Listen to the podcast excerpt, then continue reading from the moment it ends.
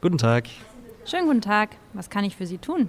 Ja, Moment, ich äh, habe es mir hier auf den Zettel geschrieben. Ich brauche einmal Schwurbelcetamol Forte, bitte. Ja. Ich sehe gerade, das kann ich Ihnen bestellen. Ist heute Nachmittag um 16 Uhr da. Aha. Ja, ähm, nee, lassen Sie mal. Ich bestelle dann gerade im Online-Versandhandel. Die liefern in zwei Stunden. Liebe Zuhörerinnen und Zuhörer, wenn Sie bei diesem Dialog Puls bekommen, geht es Ihnen wie rund 85 Prozent Ihrer KollegInnen, die sich fragen, wie sie mit den neuen Anforderungen im Markt umgehen sollen und welche Maßnahmen es konkret geben kann, um sich gut auf die Zukunft einzustellen. Wir sprechen bei Expertise A mit zwei Herren, die schon Jahrzehnte mit Passion im Apothekengeschäft arbeiten und die sagen, entspannt euch. Wir können mit ein bisschen Vorbereitung halbwegs gelassen auf die Dinge reagieren, die da kommen werden. Und ich darf es schon vorwegnehmen, das Schreckensgespenst Online-Versandhandel ist gar nicht so schrecklich. Seien Sie also gespannt auf die folgende Diskussion. Erstmalig bei Expertise A in einer Dreierrunde. Der Expertise A Podcast. Hören, was den Pharma- und Apothekenmarkt bewegt. Mit spannenden Produktneuheiten und Schlüsselthemen der Branche. Herzlich willkommen. Wir freuen uns, dass Sie reinhören. Diese Episode wird präsentiert von BD Rova, dem Spezialisten für Lagerautomatisierung und digitale Lösungen im Apothekenbereich. Ihr starker Partner für innovative und zuverlässige Produkte rund um die Arzneimittellogistik. Tja, Herr Buckelmann, Puls oder Unverständnis, wenn Sie diesen Dialog hören? Was ist es? ja, eigentlich, eigentlich Unverständnis, weil es auch ein Szenario ist, was wir so nicht sehen. Ich glaube, der Versandhandel ist tot, es lebe der Versandhandel und zwar in Form der dezentral vor Ort Apotheke, der, der dezentralen Apotheken. Deswegen halt erregt das kein Puls mehr. Wir sehen von sehr vielen Online-Versendern, dass sie sich umorientieren. Ein großer Versender probiert auch lokale äh, Apotheken zu akquirieren. Und ähm, ja, mein Name ist Dirk Bockelmann von BD Rova und an meiner Seite Michael Mahl heute hier. Und ähm, Herr Mahl, Sie haben da auch eine Meinung zu, oder? Ja, also ich, ich äh, kann äh, die, dieses Thema Puls verstehen. Das ist ein, ein erster Impuls, wenn ich sowas vielleicht aus der reinen Apothekersicht höre. Natürlich kann man sagen, wie sollen wir konkurrieren als Apotheker mit einem äh, global agierenden Multimilliardenkonzern? Aber meiner Ansicht nach ist das nämlich zu kurz gesprungen. Denn ähm, wir Apotheken haben natürlich auch einen Fund, mit dem wir wuchern können. Wir haben Dinge, die der Versender so gerne hätte, der reine Versandhandel. Wir haben die Patienten, die Kunden direkt vor Ort. Äh, wir sind schon sozusagen auf der letzten Meile unterwegs, wo Herr Bockelmann gerade richtig sagte, der ein oder andere äh, Versandhändler noch gern hin möchte. Und wir haben natürlich, das darf man im Gesundheitswesen immer nicht außer Acht lassen, jedenfalls nicht vollständig, wir haben natürlich einen Vertrauensvorschuss unserer Patienten. Und wenn wir dem gerecht werden, indem wir uns auf die Herausforderungen einlassen, denke ich, sind wir gut positioniert. Das ist zumindest meine äh, Erfahrung. Mein Name ist äh, Michael Mahl. Ich bin Apotheker und ähm, Mitbetreiber der Teamapotheken in NRW. Vielen Dank. Ich möchte trotzdem noch mal ganz kurz aus einer Berichterstattung des Nachrichtenportals Apotheker ad hoc zitieren. Darin heißt es nämlich in einem Artikel vom 26. September, Deutschlands erster Sofortlieferdienst für Apotheken.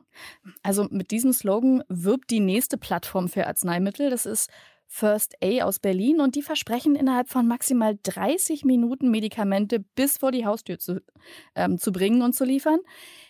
Sind denn diese und ähnliche Angebote, die sprießen ja wie gefühlt seit der zweiten Jahreshälfte wie Pilze aus dem Boden. Wie sinnvoll sind denn solche Unternehmungen? Also wenn wir uns den Apothekenmarkt anschauen, dann schauen wir uns zunächst auch den Lebensmittelmarkt an, weil der Lebensmittelmarkt ist eigentlich taktgebend für das, was später meistens fünf bis zehn Jahre später auch im, auch im Apothekenmarkt passiert. Und was damals zehn Jahre sind, wird, wird auch immer kürzer. Wir sehen dort äh, Lieferdienste wie Gorillas, wie äh, Flink. Es kommt gerade ein türkischer Lieferdienst auch auf den Markt und, und es wird unheimlich viel probiert, um sehr, sehr schnell, also ein, ein, ein kleineres Portfolio unheimlich schnell zum, zum Konsumenten nach Hause zu bringen. Und das wird unter diesem Titel Dark Stores entstehen jetzt an den, an den Eckkneipen. Was früher mal eine Eckkneipe ist, ist dann heute ein Dark Store, wo dieses Convenient-Portfolio vorgehalten wird, meistens äh, geliefert von Rewe Leckerland. Rewe hat ja Leckerland akquiriert, um auch die Rewe-to-go-Shops bei den Aral-Tankstellen zu versorgen. Und in der, in der Innenstadt spielt sich dieses Szenario jetzt eigentlich ab. Das sieht man in, in allen großen Städten, Frankfurt, München und ist auch aktuell der Trend dahin, dass man in die, in die kleineren Städte geht. Ich, selber bin in Bielefeld, 360, äh, 330.000 Einwohner mit den Umkreisen. Auch hier, hier entsteht was mit den Lieferdiensten und das ist schon taktgebend für uns, was auch im Apothekenmarkt passiert.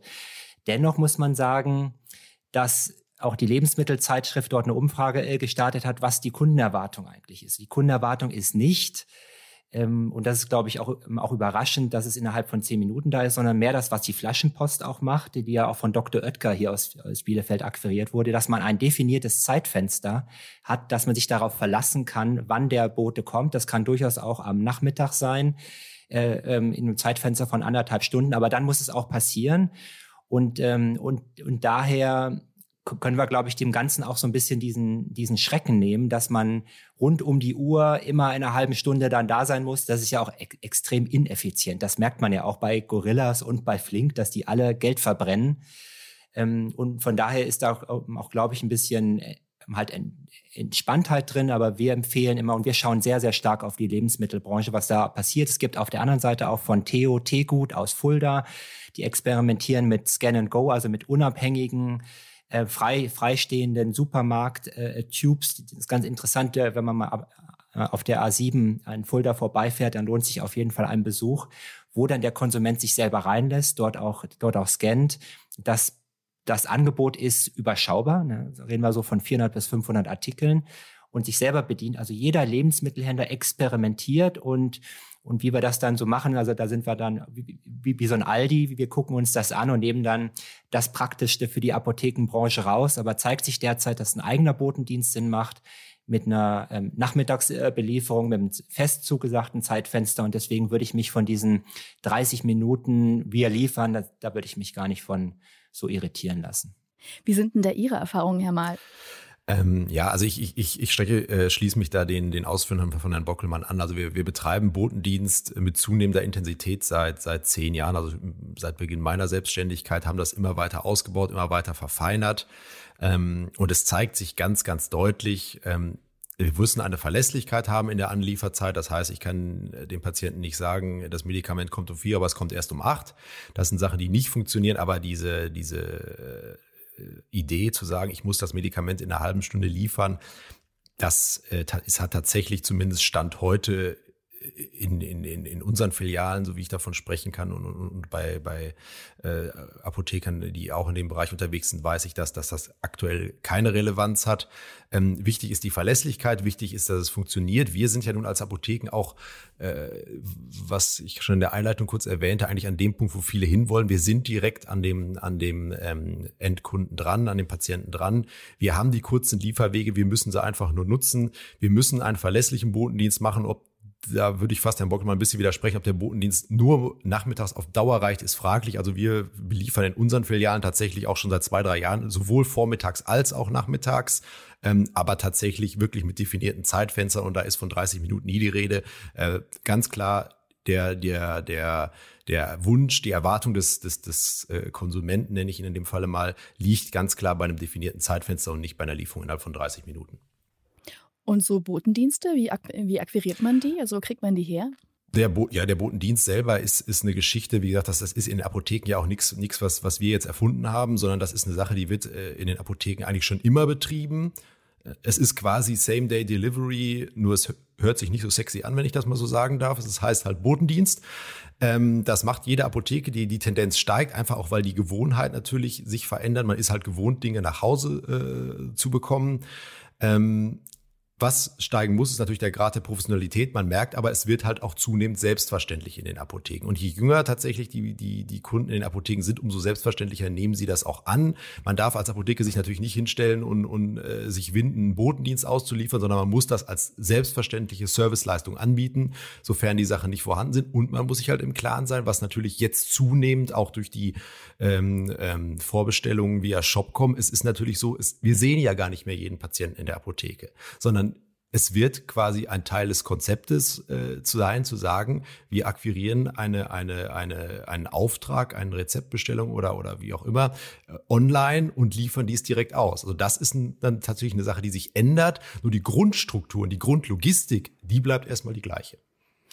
Also ich weiß auch nicht, ob der Botendienst die Lösung auf auf alle Fragen ist. Also Botendienst ist sicherlich ein, ein Zustellweg oder ein Lieferweg, aber es gibt weiterhin Kunden, die auch gerne an den HV-Tisch kommen werden. Es gibt Kunden, die auch über, ein, über eine Art von Abholterminal sich, äh, sich selbst bedienen möchten mit der zuvor ähm, äh, besprochenen und natürlich auch, auch, auch sagen wir mal, pharmazeutischen äh, ja, Beratung erfahrenen Abholung sich dann auseinandersetzen möchten. Und es gibt auch die Kunden, die sagen, ich hole das ab, aber hab's dann vergessen, könnt ihr mir das dann nicht doch liefern. Also dieses ähm, Wechseln zwischen den Kanälen und dieses Angebot in den verschiedenen Kanälen wird auch, glaube ich, wichtiger. Und, und ähm, von daher geht es eigentlich darum, sich darauf vorzubereiten, jetzt schon und und ich fände es weiterhin wichtig, immer die Signale aus dem Lebensmittelmarkt ähm, im, im Blick zu halten und da halt ähm, sich die Konzepte von Rewe und von Tegut und wie sie alle heißen anzuschauen, weil da wird aktuell extrem viel experimentiert. Und das ist auch nicht nur, nur der Lieferweg, sondern ein Mix, also ein Kanalmix eigentlich. Welches Entgelt darf ich denn für so eine Dienstleistung in Rechnung stellen? Was sind denn da Ihre Erfahrungswerte? Also unsere Erfahrungswerte sind ähm, relativ ähm, ja prägnant. Wir haben also gemerkt, dass äh, die Bereitschaft aktuell im Botendienst äh, Geld zu zahlen äh, überschaubar ist. Also wir haben die Erfahrung machen dürfen, müssen, kann man sehen, wie man will, dass ein äh, Konkurrenzapotheker das mal gemacht hat, äh, entsprechend Geld zu verlangen. Das ist, muss man zugeben, allerdings schon drei, vier Jahre her. Das ist für den nicht so richtig gut ausgegangen, sage ich mal vorsichtig. Die Apotheke existiert nicht mehr. Nichtsdestotrotz, man kann natürlich nicht alles gratis machen. Man kann einfach äh, ähm, Schranken einziehen. Wir handeln das so, dass wir sagen, eine Rezeptzustellung ist grundsätzlich ähm, äh, kostenfrei. Also wenn Re Rezepte bestellt werden ähm, im regionalen Botendienst, haben wir so als Schwelle 10 Euro Bestellwert und ab dann liefern wir kostenfrei aus. Das ist so die Erfahrung, die auch akzeptiert wird im Botendienst. In der Realität kann man sich natürlich überlegen, ja 9,50 Euro, äh, da lasse ich es nicht an 50 Cent scheitern in der Realität. Ob sich das mal ändert, weiß ich nicht. Ich würde Stand heute da etwas konservativ vorgehen und sagen, das wird momentan erstmal von einer Apotheke erwartet, weil das äh, ja, es war halt immer so. Also da, da meiner meiner Ansicht nach ist es da aktuell zumindest relativ schwierig zu sagen, äh, der Botendienst kostet pauschal vier Euro. Mhm. Also ich finde das, ich muss schon sagen, schon schwierig, weil in der in der Vergangenheit nahm der Botendienst nicht den Raum ein, den er einnehmen wird. Und wenn ich jetzt absolut einfach äh, dort das, das teilweise das 40 oder 50-fache von, von dem äh, Volumen äh, verfahre oder verschicke, dann hat das einfach einen anderen, eine andere Auswirkung auf meinen Nettoertrag. Und letztendlich müssen wir ja diesen Botendienst irgendwo aus dem Ertrag des Einzelrezeptes auch finanzieren. Und deswegen haben wir hier noch, noch mal ähm, ganz interessante Auswertungen aus dem Bereich Lebensmittel. Die fragen sich das nämlich auch. Was darf das kosten, wenn Flaschenpost äh, halt eine Kiste nach Hause bringt oder auch, oder auch Picknick, äh, der präferierte Edeka-Partner. Und es kommt halt immer mehr raus, dass durchaus auch die Konsumenten bereit sind, bis zu drei Euro zu bezahlen. Also das war jetzt mal so 30 Prozent der Befragten sind da bereit. Ähm, natürlich 50 Prozent sind nicht dazu bereit, aber ich finde auch solche Schranken einzuziehen, dass man sagt, also ähm, ähm, ist das jetzt ein loyaler Kunde oder ist das ja, hat das eine gewisse Bestellhöhe und daran auch zu koppeln, ob das was kostet oder nicht. Die Empfehlung ist immer so, die, diese drei Euro scheint wohl aus den Erfahrungen aus dem Lebensmittelbereich schon so eine psychologische Grenze zu sein. Aber das 2,50 Euro, 3 Euro kann man, kann man schon nehmen. Und wir haben jetzt natürlich auch die sagen wir mal, die Verantwortung in der Apothekerschaft, dass wir, ähm, ja, sagen wir mal, dass wir auch diese Preisgrenze ein, einziehen und das nicht sofort aus dem Nettoertrag halt äh, aus, dem, aus dem Rezept äh, ja, finanzieren. Und ich finde, da sollten wir auch schon mutiger sein. Nicht, dass wir dann hinten raus, wenn das Volumen so richtig hoch geht, dann äh, Tränen in den Augen bekommen. Ja, gut, also das, vielleicht ist das, ist das tatsächlich aktuell noch Zukunftsmusik. Also ich, ich würde sagen, Stand heute fahren wir gut. Also wir, wir, wir, wir versuchen ja eine, Grenze zu ziehen. Das kann sein, dass sich das mal in Zukunft ändert. Ähm, ich würde sagen, dass heute die Bereitschaft einfach aus den Erfahrungen, die wir zumindest die letzten Jahre gemacht haben, noch eine andere ist. Es kann sein, dass sich das in den nächsten Jahren ändern wird. Ähm, der Patient heute, wenn ich mich in die Apotheke stelle und sage hier, lieber, lieber, lieber Herr Meier Müller-Schmidt, äh, du kriegst das Medikament nach Hause geliefert äh, und dafür nehme ich dann drei Euro, das wird aus wird aktuell schwierig sein. Das kann, wie gesagt, kann ja. sich aber durchaus ändern, weil weil es vielleicht aber auch in anderen Bereichen, der Lebensmittelbereich ist vielleicht ein guter guter äh, gutes Beispiel. Wenn ich gewohnt bin, sage ich mal beim, beim Rewe, beim Edeka oder wo auch immer zu bestellen und ich weiß, ich zahle zwei Euro, das hat ja kann ja auch eine Signalwirkung in andere Branchen reinhaben. Also ja. Es ist gut möglich, wenn das andere sozusagen ein bisschen bisschen breiter wird, dass man halt auch in dem Bereich ein bisschen was machen kann. Stand heute wäre ich da aber vorsichtig. Also ich fände es halt schon eine schöne Chance, dieses Thema Liefergebühr schon an eine Loyalität des Kunden zu hängen. Ob das jetzt über eine Bonuskarte ist oder wie auch immer ich den Wiederbesteller dann auch identifiziere, aber dass man das auch honoriert und dass man so vielleicht den Einzelbesteller von dem loyalen Kunden auch, auch sagen wir mal, dem loyalen Kunden dort auch einen Vorteil verschafft für den Botendienst, für die Lieferung, kostenlose Lieferung. Jetzt sprechen wir ja heute nicht nur über die neuen Parameter, die die Erwartungen der Kunden im Markt so mit sich bringt, sondern ein weiteres ganz viel diskutiertes Thema ist ja das E-Rezept oder das I-Rezept. Und das ist ja schon gestartet oder beziehungsweise ja auch nicht gestartet. Was bedeutet denn so ein E-Rezept für die Apothekenlogistik? Also um uns herum in Europa sind ja schon ganz viele Länder deutlich weiter als wir hier in Deutschland. Ganz vorne dabei Finnland, 100 Prozent der Verschreibungen. Und da wird es ja hinten raus, wird es ja dann schwierig, wenn es halt spezielle Hilfsmittelsachen sind oder auch Krankenhausthemen, dann, dann ist ja man ja so viel, viele andere Länder bei 98, 96 Prozent. Die finden tatsächlich 100 Prozent. Und wenn es jetzt so alles äh, ja geschieht, wie es jetzt vorgesehen ist, dann sind wir nächstes Jahr auch auf dem E-Rezept. Schauen wir mal, wie ja halt wie viel Prozent der Verschreibung das bei uns einnehmen wird.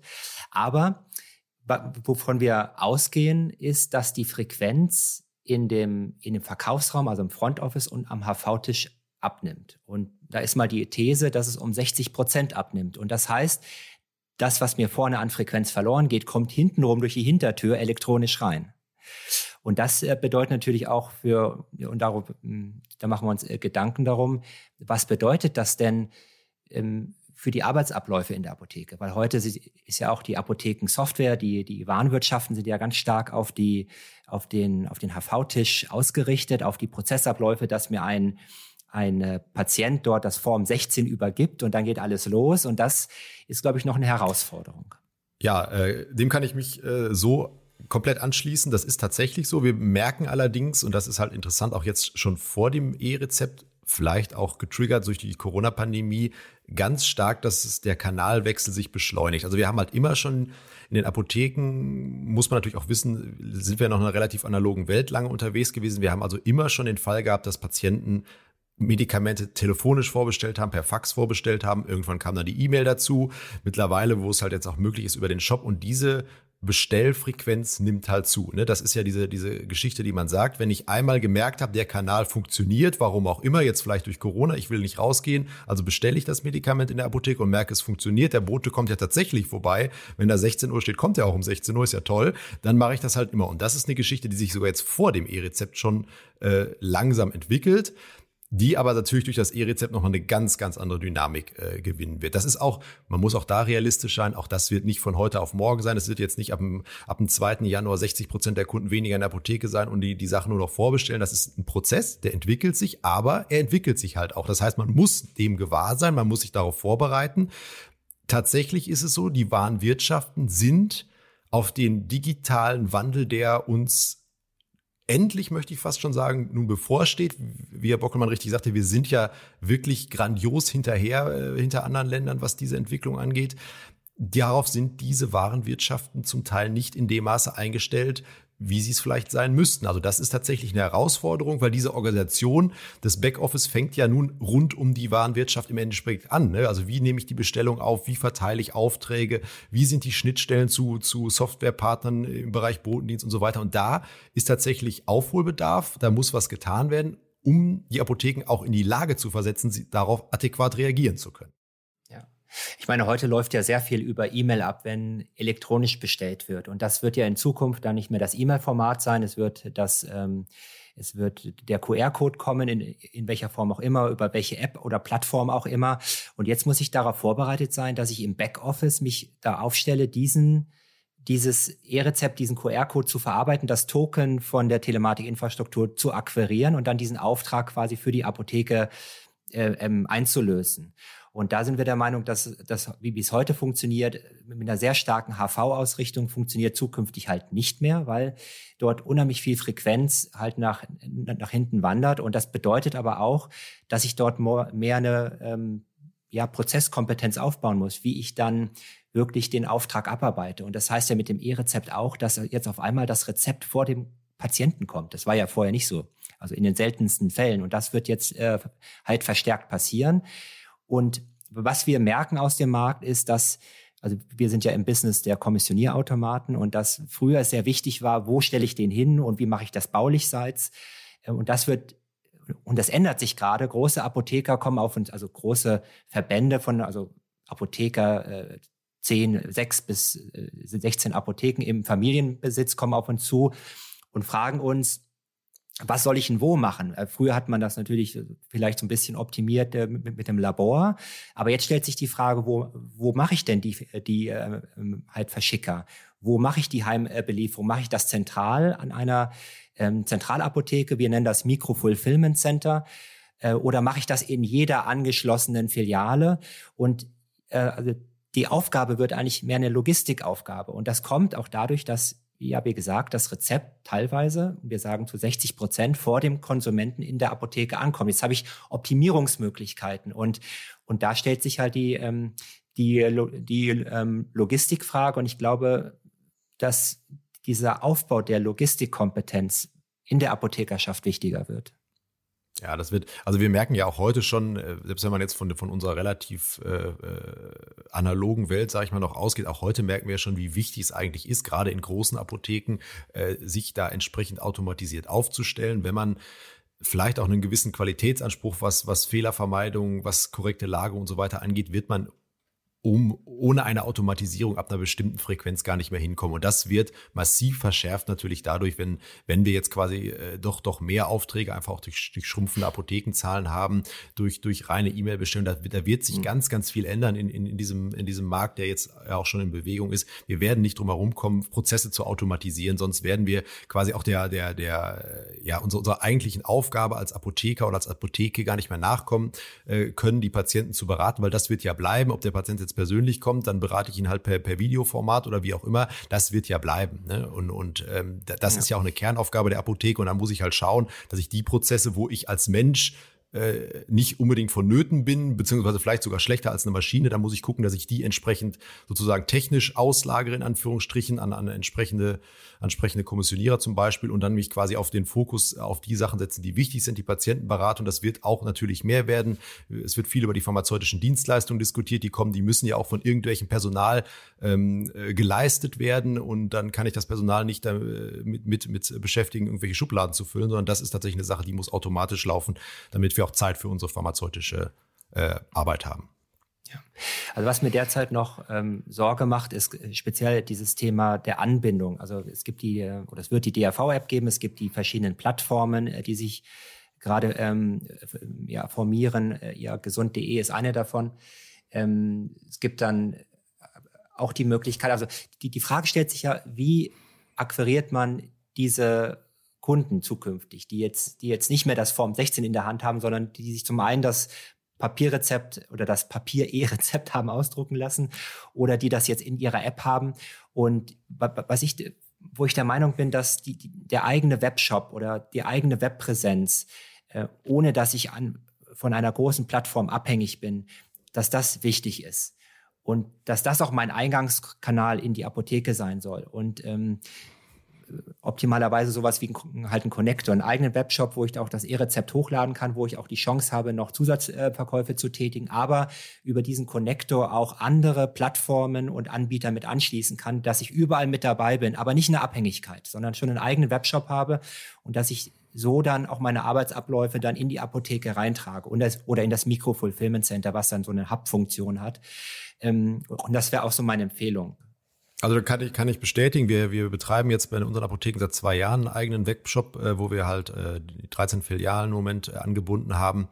Und ähm, man kann ja relativ viel auch mittlerweile über Google Analytics sehen und wir sehen halt ganz, ganz deutlich, Stand heute, 80 Prozent der Bestellungen kommen über unseren, oder 85 Prozent, glaube ich sogar, kommen über unseren eigenen Webshop, ja. obwohl ja. wir halt auch mal der Plattform angeschlossen sind. Äh, wir haben tatsächlich auch dieser Plattform äh, unbewusst, aber natürlich sogar Aufträge abgenommen, weil der Patient gemerkt hat, das ist ja vielleicht sogar noch der kürzere Weg.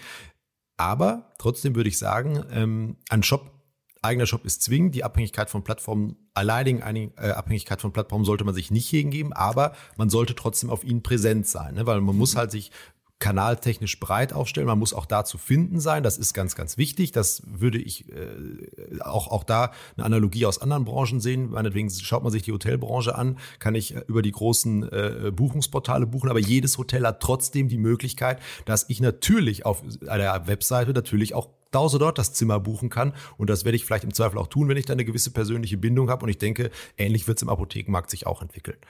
Ja, ja. Ähm, und das bringt uns auch, glaube ich, nochmal zu dem Thema digitale Sichtbarkeit. Im, bei Rover haben wir relativ viel darin investiert, dass ich in, in den verschiedenen Ländern über die einschlägigen Suchbegriffe find, ein, einfach auffindbar äh, bin. Und auch das ist leider in 2021 noch nicht für alle Apotheken äh, halt so gegeben. Da muss man sich selber engagieren. Da gibt es das Thema Google Business. Aber und hier, sich hier auch um eine Auffindbarkeit zu kümmern, dass wenn jemand in dieser Umgebung ist und er sucht halt einfach in seiner Stadt äh, Tumaparin, dann, dann muss es, glaube ich, das Ziel sein für jede Apotheke, dann dort auch in diesem, ja, in dieser Umkreissuche unter den ersten drei auffindbar zu sein. Und das braucht ein bisschen, das braucht ein bisschen Liebe, um, aber das kriegt man durchaus hin mit äh, einem kleinen Budget. Und das wäre auch eine Empfehlung, sich dort einfach auffindbar zu machen, um dann den Kunden auch, sagen wir mal, in die Präsenzapotheken zu, zu lotsen, aber auch in den Webshop zu lotsen. Und da gibt's weiterhin noch Aufholbedarf, obwohl wir das schon seit einigen Jahren propagieren, ähm, sich hier mehr mit Google und Google My Business äh, zu engagieren. Was genau passiert denn jetzt eigentlich mit dem Front Office? Also ich würde sagen, wir kleben das zu und machen da ein Logistikzentrum draus.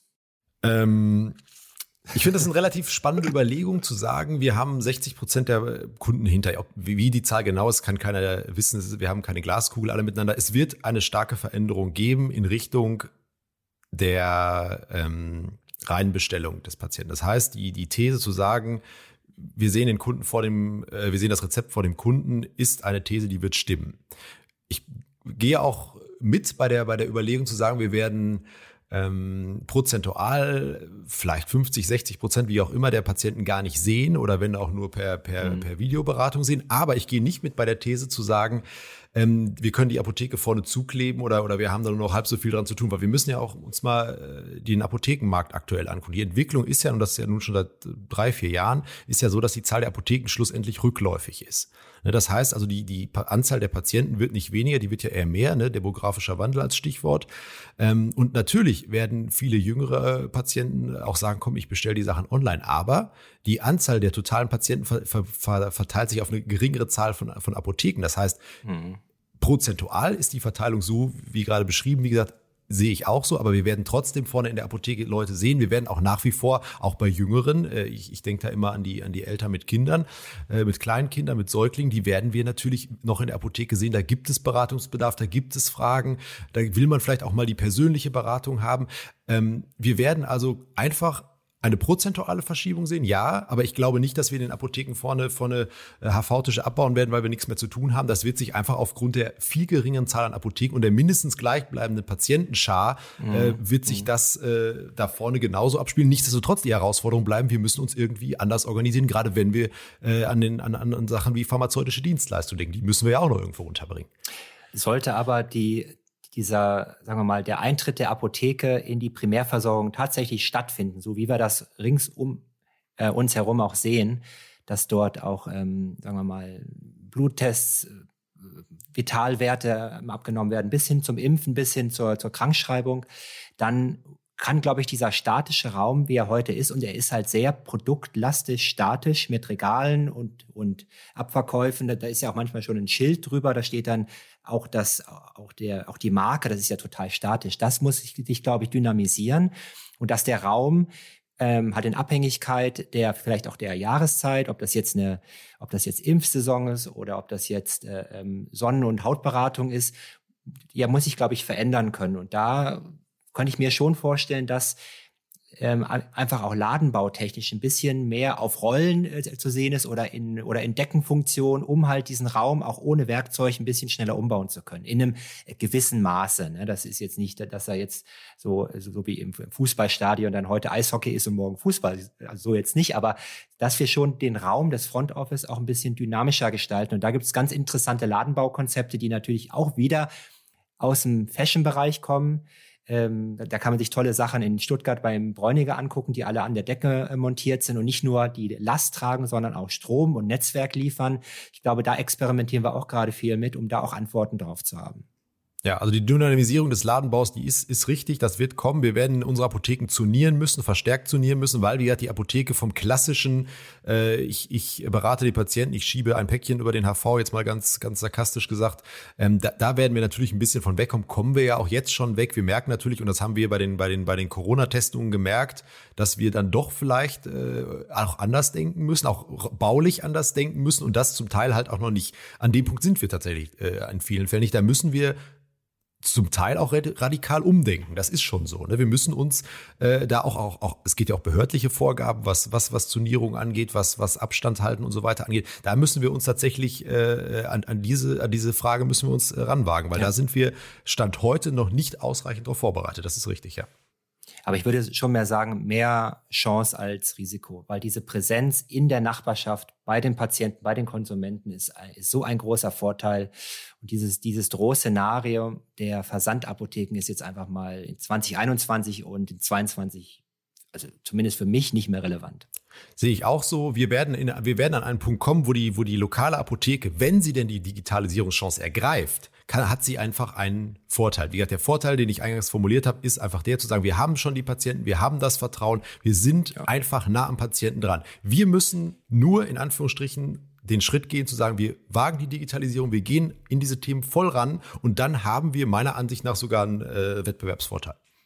Ja. Und ich würde jedem empfehlen, der heute noch unschlüssig ist und gar nicht weiß, gar nicht weiß, was heute passiert, guckt euch wirklich die, die Veränderungen im Lebensmittelmarkt an, weil, weil das ist drei Jahre von dem, was wir dann durchmachen werden in, in, den Apotheken. Es gibt tolle Projekte von Lidl, es gibt tolle Projekte von Tegut. Jeder experimentiert, Rewe oder mal in den DM gehen und so ein Scan and Go ausprobieren. Da ist eine tolle App von einem Startup aus Bonn, Snabble. Und einfach ein bisschen hungrig sein und, und ein bisschen neugierig sein, was dort so im Lebensmittel passiert. Weil das werden wir wie das auch äh, Aldi lange Zeit äh, gemacht hat, erstmal abwarten und dann steil aus dem äh, Gebüsch mit dem ähm, äh, ähm, Scannerkasse kommen und, und dann halt richtig gut abliefern. Das werden wir bei uns auch machen. Vielen Dank. Es war ja jetzt tatsächlich schon ein ganzer bunter Strauß an unterschiedlichen Maßnahmen, die Sie erwähnt haben. Herr Bockelmann, aus Ihrer Sicht mal so in so einer Zusammenfassung.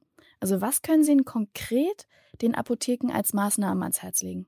Ich denke auf der einen Seite sich im Backoffice speziell um die um die ähm, ja, digitale Ausstattung zu kümmern in Richtung Webshop und einem Connector, um diese Aufträge zu akquirieren und zu verarbeiten.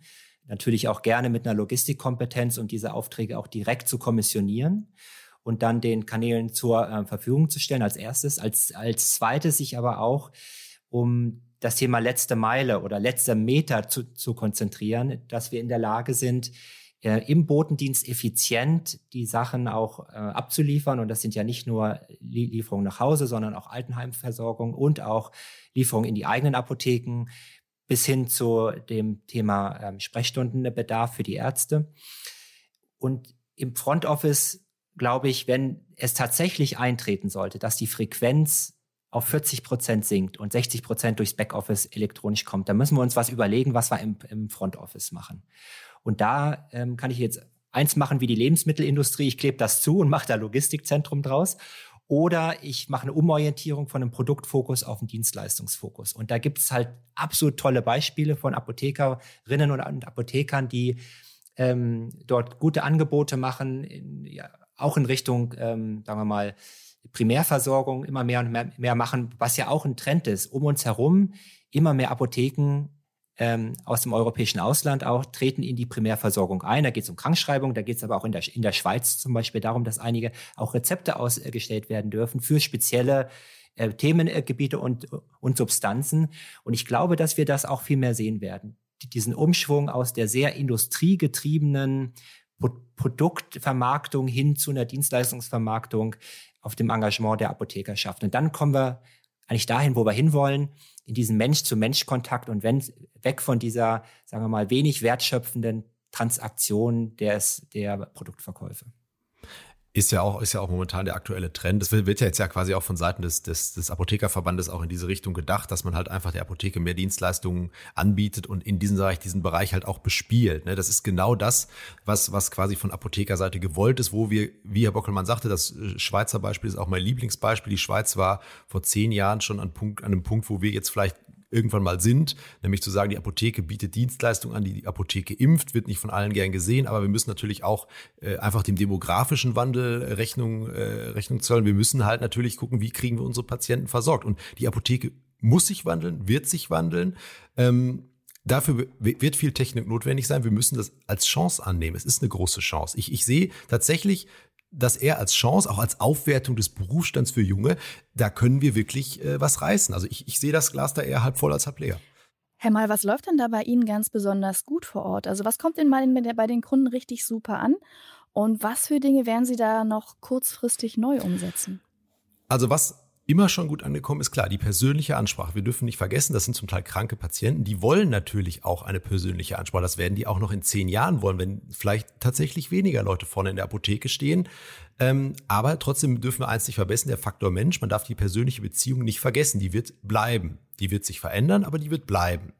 Ähm, wir bereiten uns jetzt ja nun schon darauf vor, auf entsprechende Veränderungen. Wir überlegen jetzt schon auch, wie werden wir denn in Zukunft Apotheken gestalten. Das geht genau in den äh, Bereich, den ich gerade genannt habe. Wir werden mehr in den Bereich Dienstleistung gehen. Wir werden eventuell impfen, was ja jetzt schon in verschiedenen äh, Gebieten getestet wird. Es werden weitere pharmazeutische Dienstleistungen wie AMTS und so weiter werden, werden vermehrt ähm, werden vermehrt in Apotheken angeboten äh, werden. Und das ist das, was die Apotheken wollen. Wir haben jetzt eine ganz wichtige Erfahrungen auch machen können mit den, mit den Corona-Tests, die wir in, in den Filialen angeboten haben, wo wir gemerkt haben, hey, jetzt haben wir mal die Chance zu zeigen, dass wir es können, haben mit Online-Termin-Tools gearbeitet. Der Patient konnte sich online anmelden. Es wurde komplett digital abgewickelt.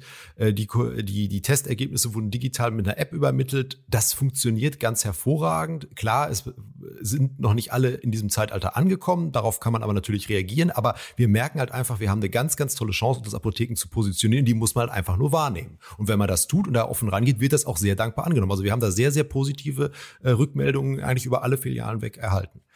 Ganz, ganz herzlichen Dank für Ihren Beitrag und für das ganz viele Know-how. Ja, ebenso. Vielen, vielen herzlichen Dank. Hat mir sehr viel Spaß gemacht. Ich hatte mir eigentlich vorgestellt, dass ich ein bisschen mehr kontroverse Diskussionen mit Herrn Mahl habe, aber irgendwie sind wir uns dazu einig bei den Themen, weil auch, glaube ich, die Signale, die es halt gibt im Markt und die und die ähm, und die Erfahrung, die es jetzt auch schon gibt, über, ja, wie gesagt, Lebensmittel, sind, sind halt so eindeutig, dass der Weg schon relativ klar vorgezeichnet ist. Und dadurch, dass E-Rezept auch, sagen wir mal, um uns herum schon etabliert ist, wissen wir, glaube ich, was da auf, uns, auf uns zukommt. Es gibt auch eine gewisse, ja, halt Souveränität, glaube ich.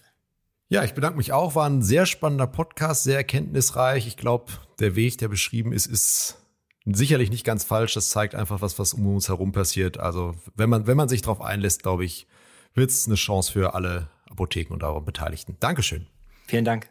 Liebe Zuhörerinnen und Zuhörer, eine spannende Diskussion heute. Da wird es sicherlich mehr davon geben bei Expertise A. Wir hoffen, dass Sie sich viel für sich mitnehmen konnten. Danke, dass Sie heute wieder dabei waren und uns zugehört haben. Schalten Sie wieder ein und abonnieren Sie Expertise A auf Spotify, Acast und Apple Podcast, um keine Folge zu verpassen. Bis zum nächsten Mal. Bleiben Sie gesund. Diese Episode wurde präsentiert von BD Rova, dem Spezialisten für Lagerautomatisierung und digitale Lösungen im Apothekenbereich. Ihr starker Partner für innovative und zuverlässige Produkte rund um die Arzneimittellogistik. Der Expertise A Podcast. Hören, was den Pharma- und Apothekenmarkt bewegt. Mit spannenden Produktneuheiten und Schlüsselthemen der Branche. Herzlichen Dank, dass Sie reingehört haben.